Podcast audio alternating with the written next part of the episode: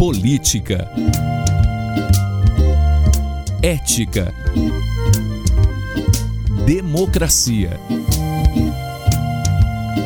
Informação. Opinião. Pode falar. Apresentação Cileide Alves e Rubens Salomão.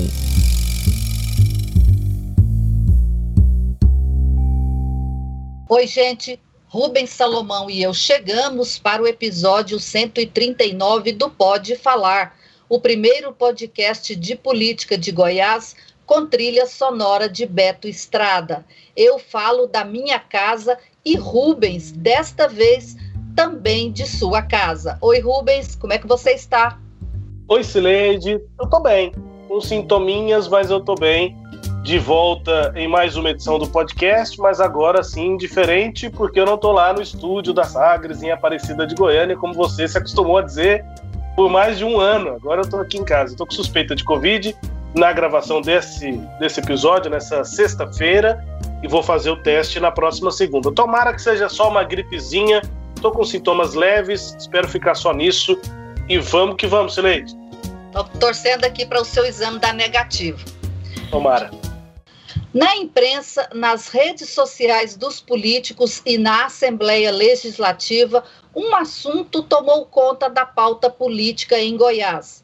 A adesão do Estado ao regime de recuperação fiscal é o remédio na medida certa para o saneamento das contas públicas ou uma dose exagerada que pode piorar o paciente. Este é o assunto deste episódio do Pode Falar.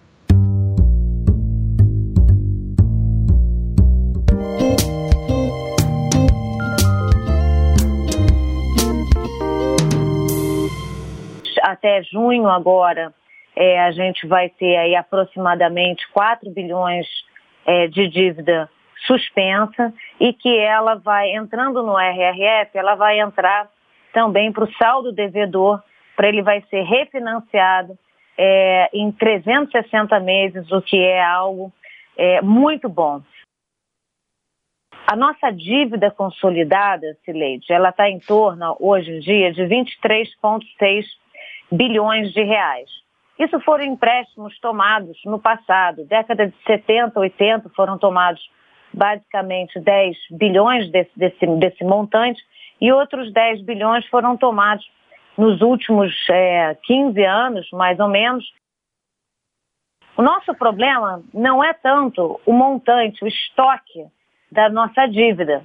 Ela está ao redor de 100% da, da, da receita corrente líquida, o que não é um valor tão expressivo assim. Vários estados têm essa, essa condição de 100% da, da, da RCL. Poderíamos estar melhor?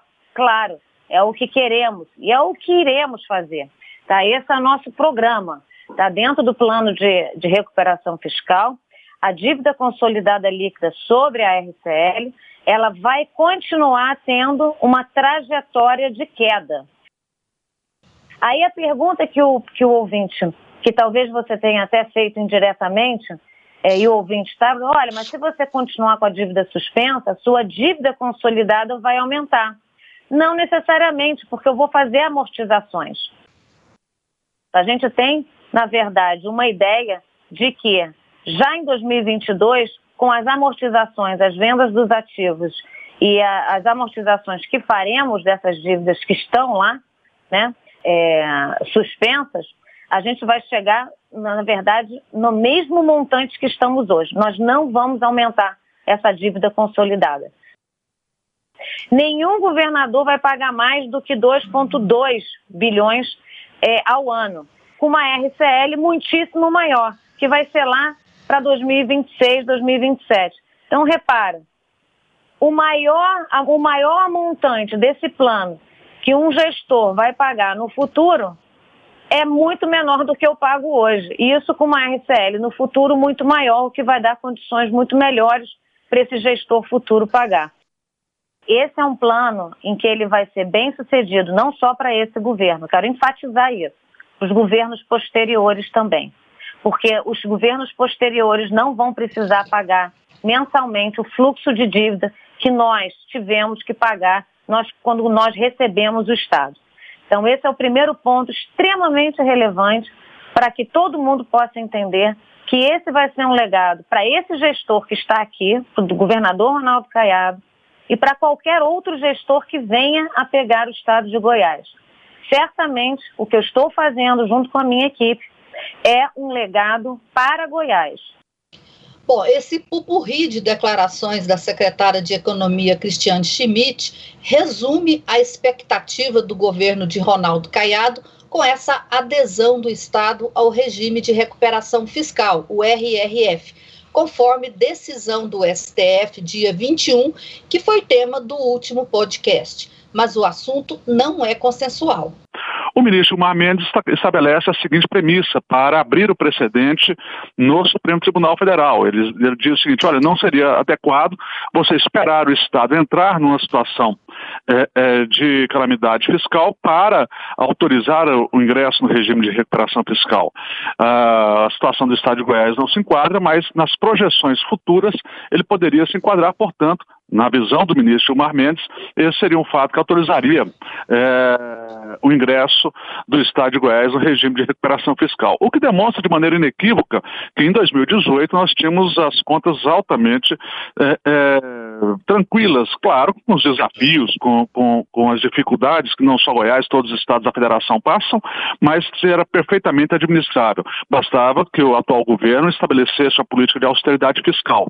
Ao invés disso, o governo atual optou por buscar um refinanciamento da dívida do Estado é, sem as devidas contrapartidas de austeridade fiscal.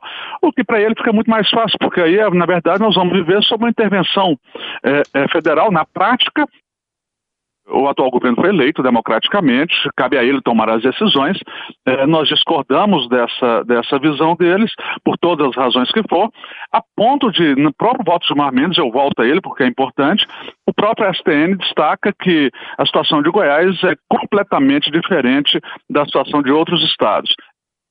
Bom, essa saída, Sileide, tinha que ter sido feita lá em 2019, já iniciado um processo de enxugamento da máquina administrativa através de procedimentos de austeridade fiscal, no sentido de buscar fazer o que fizemos, por exemplo, entre 2014 e 2015.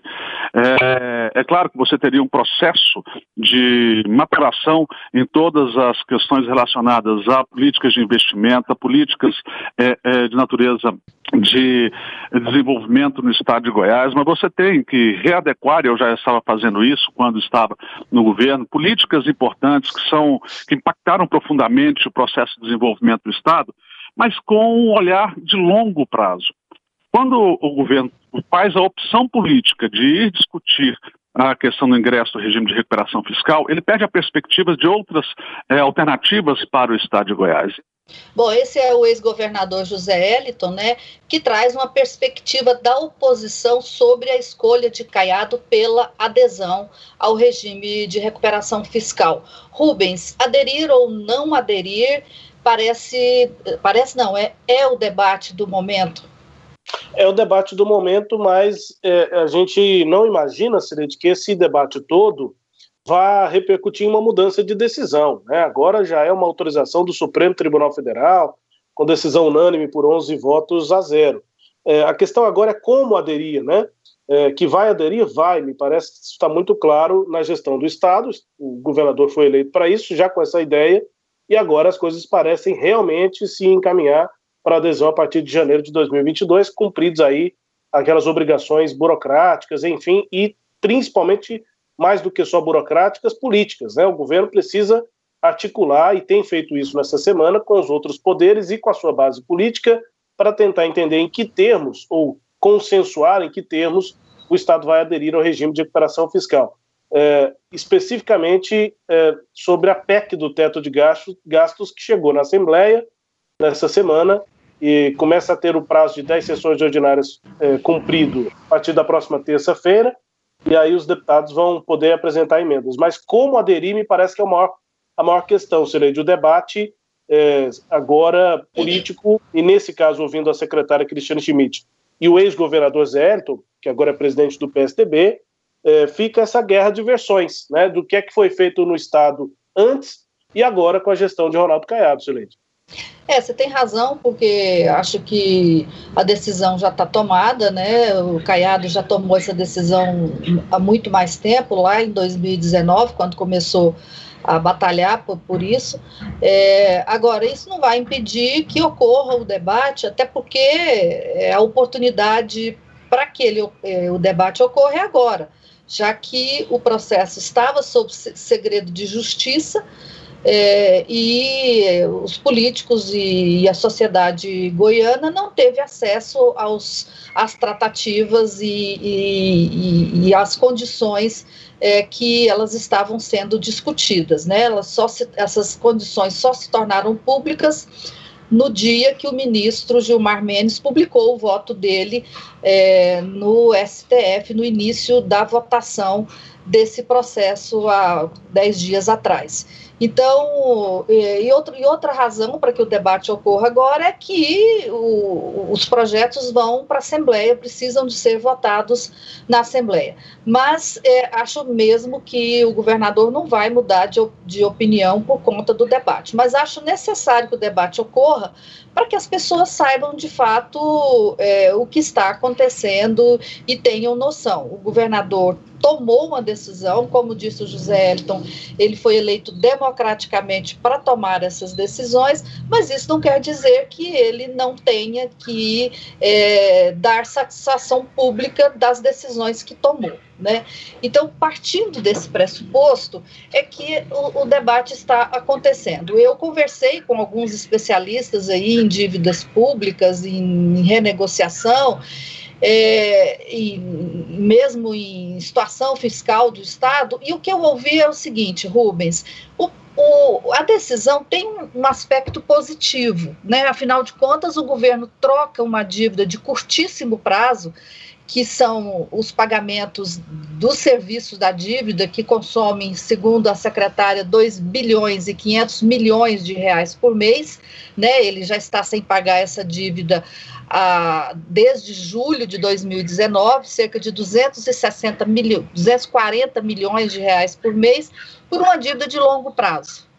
A secretária diz que vai diluir isso em 360 meses. Então, sim, esse é um lado positivo. E imagino que, se não fosse positivo para o Estado, a Secretaria de Tesouro Nacional não teria dito não e não estaria na justiça esses dois anos tentando impedir Goiás de aderir.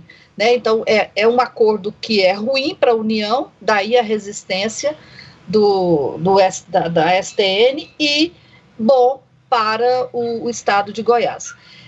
Por esse motivo. Né? Agora, a pergunta que eu ouvi, e eu não tenho resposta para ela, mas eu vou trazer para o debate aqui, é a seguinte: é, os efeitos colaterais compensam essa, esse acordo? Quer dizer, não havia formas de fazer uma renegociação da dívida é, com um custo menor para o Estado?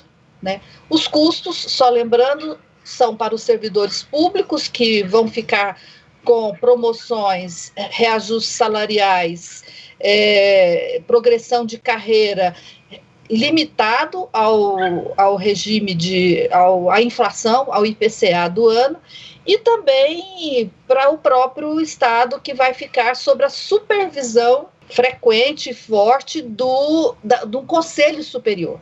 Né? Então, tudo do Estado vai ser feito sob a supervisão desse Conselho.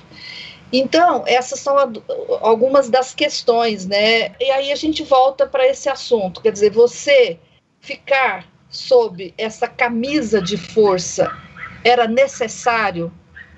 Não havia outras formas de fazer essa renegociação? Caiado fez um esforço político, legislativo e jurídico muito grande. Não poderia ter feito todo esse esforço para aprovar uma lei na, no Congresso Nacional que facilitasse a renegociação sem precisar de adesão a um regime de recuperação fiscal? Foram as perguntas que eu ouvi aí de quem conhece a dívida pública e de quem conhece esse tipo de negociação, Rubens.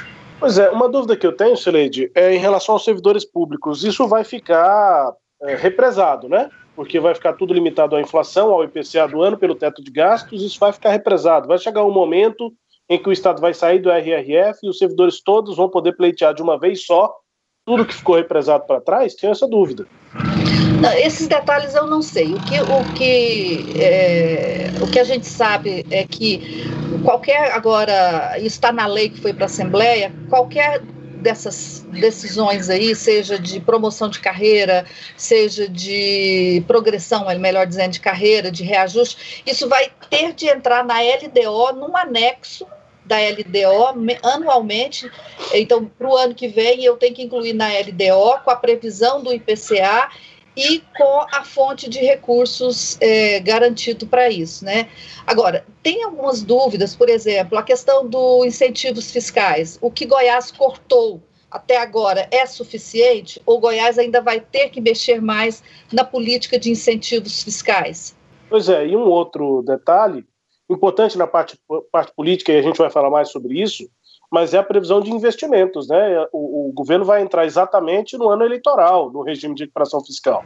E houve essa preocupação. Eu cheguei a conversar com um governista, Srede, é, que esperava, a gente informou isso nessa semana, considerava até com uma perspectiva otimista que pudesse sair empréstimo para fazer investimentos e entregar obras, serviços, enfim, mostrar serviço no ano eleitoral, principalmente para a base política, para aqueles que querem ser candidatos a deputado estadual deputado federal. Querem ver um governo forte, principalmente no interior, na sua base eleitoral, e talvez um empréstimo fosse é, viabilizado para isso.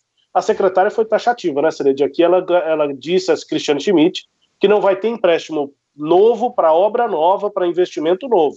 O que ela considera fazer empréstimo para trocar a dívida que hoje é cara de ser paga por uma outra dívida mais barata, fazer empréstimo para reestruturar a dívida consolidada do Estado. Mas ela diz que não vai pegar empréstimo novo para fazer obras novas, mas que o governo, na visão dela, ela repetiu isso várias vezes, que a prioridade é prestar um bom serviço e tudo, que o governo do Estado já tem feito isso. Com recursos próprios, já tem feito investimentos lá na ampliação do atendimento de saúde, nas rodovias, e aí ela foi citando várias questões do governo que já estão sendo feitas e que vão ser é, intensificadas com a adesão ao regime de recuperação fiscal. O secretário, então, disse que não tem empréstimo específico para isso, mas que vai ter sim investimento, Cireide, no ano eleitoral. Rubens, é, de fato, a, as leis né, que foram aprovadas, que já existiam, que foram aprovadas, tanto a, a, Lei Complementar 159 de 2017, quanto a nova lei, que é a 178 de 2021, elas são muito claras. Assim, os empréstimos só são autorizados para fazer a, a, a renegociação da dívida. É para isso, não, não é dinheiro novo. Agora, é claro que, como o governador não pagou a dívida, não está pagando, né, ele vai terminar o mandato dele pagando só seis meses da dívida. Ele teria que pagar 48 parcelas, né, que é o total de meses do mandato dele. Ele pagou seis eram 240 milhões por mês que ele está deixando de pagar. Então, ele vai ter um caixa, ele está formando um caixa. Essa que é a questão que a gente percebe do ponto de vista político. E aí, a gente já antecipou um pouquinho, eu queria encerrar esse bloco é, para a gente passar para o próximo bloco, quando a gente vai falar sobre as, mais sobre as repercussões políticas lá na Assembleia.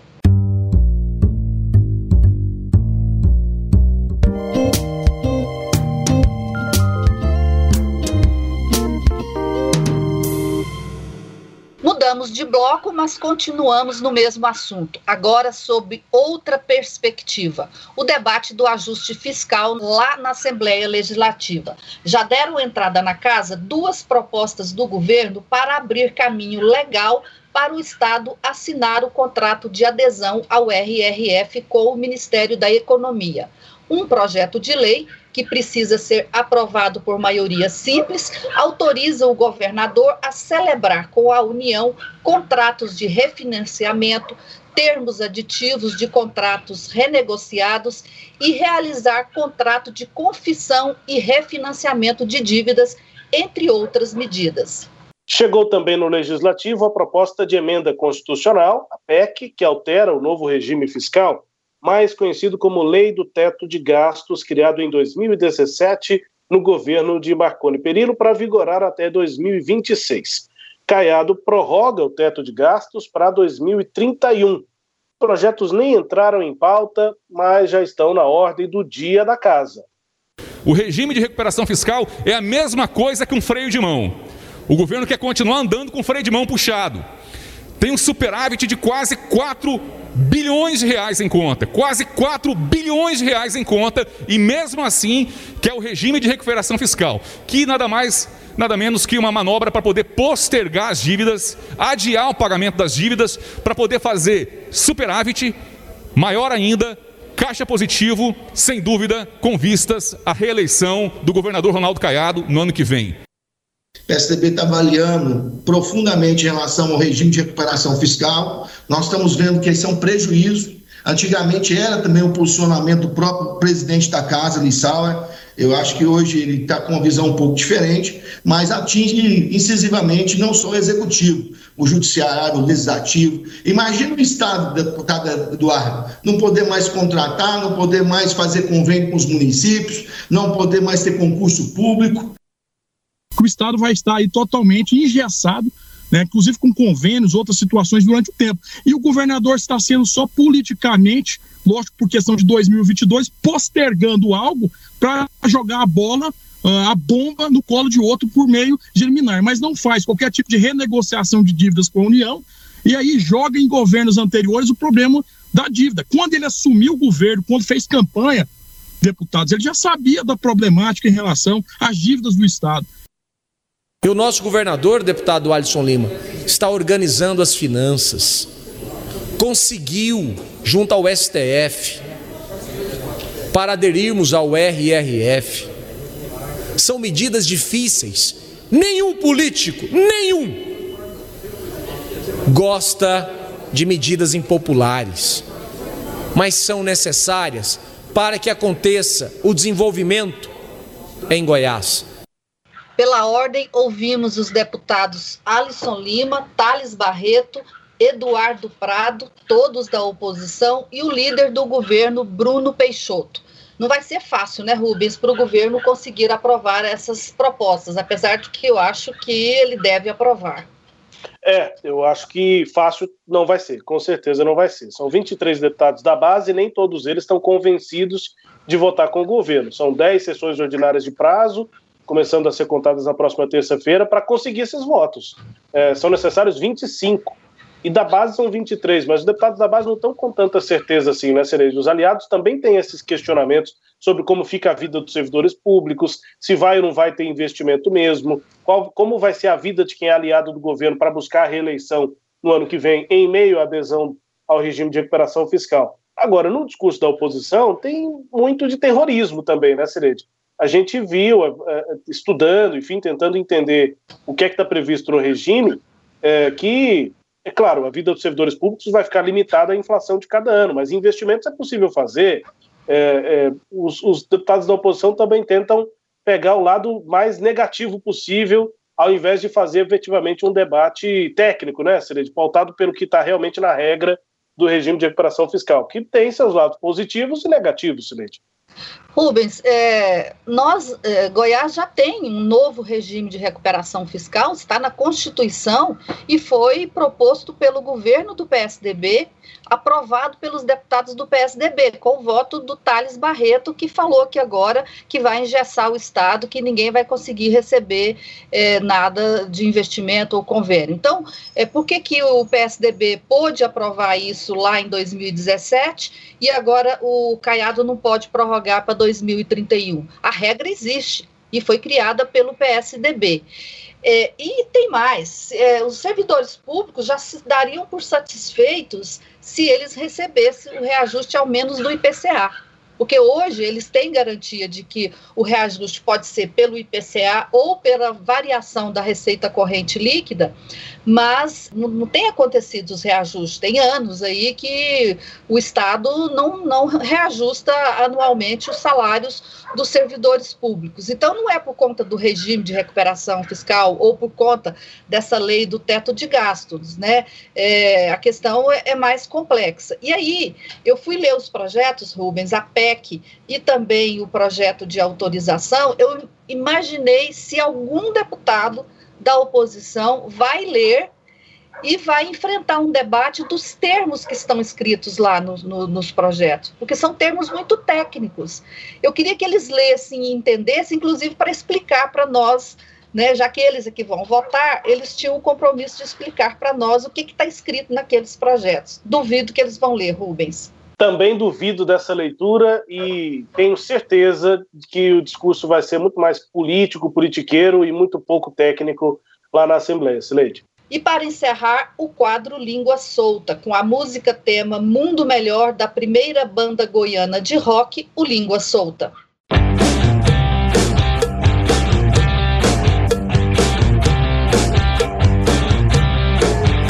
Queria te cumprimentar, cumprimentar e desejar uma boa semana para todos os colegas aí e fazer uma pergunta.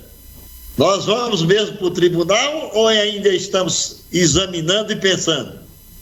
Nós, Vossa Excelência, está se referindo à comissão, se a gente vai fazer uma visita lá no, no TCM? O senhor, o senhor vai nos abandonar e vai para o Tribunal de Contas dos Municípios ou vai ficar conosco? Jamais abandonarei os companheiros, estando onde estiver, deputado Álvaro Guimarães. Ei, deputado Álvaro, vamos, vamos aguardar para ver os acontecimentos. A matéria foi distribuída por deputado Thales Barreto.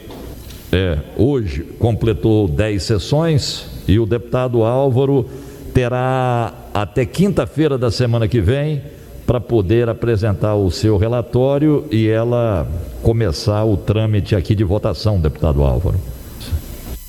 E repito, é bom, é bom vê-lo assim crescer e assumir um cargo que a gente sabe que o senhor vai ser referência lá onde o senhor vai estar. Agora a gente sente sua falta, viu? É importante a sua companhia, a sua liderança, a sua inteligência, sempre foi. Eu aqui estou aí com o senhor mais de. E parece que nós estamos juntos há cinco mandatos. Cinco ou seis. Se o senhor tiver seis, nós estamos a seis mandatos, né? Então eu fico aqui pensando aqui com meus botões. Só tem que pedir a Deus para que o senhor tenha sucesso. Tenha saúde, porque sucesso eu tenho certeza que o senhor vai, vai ter lá nessa nova missão. Língua solta aí para os deputados Álvaro Guimarães, que é quem pergunta primeiro se vamos ou não vamos para o tribunal, e as respostas do deputado presidente da CCJ, Humberto Aidar, que será muito provavelmente indicado para essa vaga aberta com a aposentadoria do Nilo Rezende no Tribunal de Contas dos Municípios. Suleide. Rubens, quando eu comecei minha carreira de jornalista, eu fui entrevistar na época o então arcebispo de Goiânia, o Dom Fernando Gomes. Ele estava deixando já a função aqui. E aí, é, antes ainda do Dan Antônio, né, nós já estamos no, no vamos, vamos, ter o terceiro já arcebispo. E Dom Fernando diz, disse uma coisa que eu nunca mais esqueci. Ele falava que os políticos mentiam. E, fala, e falou assim: papel aceita muito facilmente a mentira, né? E aí eu me lembrei ouvindo isso. É, eu estou muito impressionada com o cinismo e com a perda de completa de, é, de vergonha na cara. Né? Daí a lembrança do Dom, Dom Fernando. Os políticos perderam a, a vergonha na cara.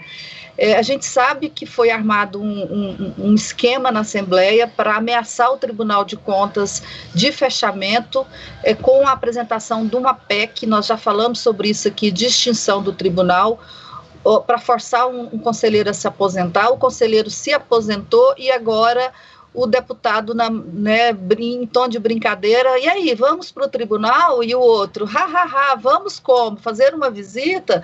Não, o senhor vai nos deixar? Onde eu estiver, eu serei, nunca deixarei os meus, os meus amigos, ha, ha, ha, né? Então, assim, não pode, né? Eu acho que esse tipo de coisa é, a gente tem que se indignar, porque não podemos achar que a falta de vergonha na cara e a mentira fazem parte naturalmente da política. Não fazem. Isso aí não é normal, Rubens. É, vira uma piada, né? Se eleger entre os deputados acaba virando uma piada, eles riem disso, mas é uma situação muito mais profunda do que uma simples piada e condenável. A situação não só profunda, como condenável, Silete. É, eu não sei se isso dá é, investigação, mas assim, é, é muito grave isso. Bom, e assim terminamos este programa. O episódio de hoje teve áudios da Rádio Sagre 730 da TV Alego. Confira o Pode Falar todo sábado às nove e meia da manhã na Rádio Sagres 730, no Sagres Online, no aplicativo da Sagres, no SoundCloud, no Spotify, no Google App, no Deezer e no Castbox. Siga o Pode Falar em seu tocador de podcast preferido, que todo sábado você receberá um novo episódio. Tchau, Rubens. Tchau, Sileide, até mais. E eu vou só dar a dica: quem está com a gente, acompanhe também várias das informações que, está, que estão analisadas nesse podcast, estão detalhadas lá no nosso portal sagresonline.com.br. Tchau, Sileide, até mais. Tchau, tchau. Apresentamos Pode Falar com jornalistas Cileide Alves e Rubens Salomão.